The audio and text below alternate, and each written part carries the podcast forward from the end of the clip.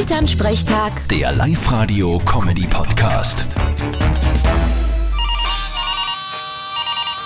Hallo Mama. Grüß dich, Martin. Sag, wie oft blärst denn du so im Durchschnitt? Jedes Mal, wenn du anrufst. Bitte was?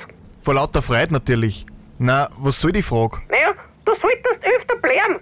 Das baut überschüssige Stresshormone an. Da fühlst du dich dann nachher besser. Aha, ich kann's ja mal probieren. Aber ich glaube nicht, dass ich überschüssige Stresshormone hab. Ja, und wenn's die, die du hast, auch noch anbaust, dann wirst du komplett lätschert und um. liegst nur mehr einmal dumm. Ja, und du brauchst nicht einmal blären, dass du mal dumm liegst. Bei dir sind die Stresshormone quasi auf Null. Das kann ich mir wieder überhaupt nicht vorstellen. Und warum nicht? Naja, er ist mit dir verheiratet. Willst du sagen, dass ich Stress verursache? Bei mir nicht.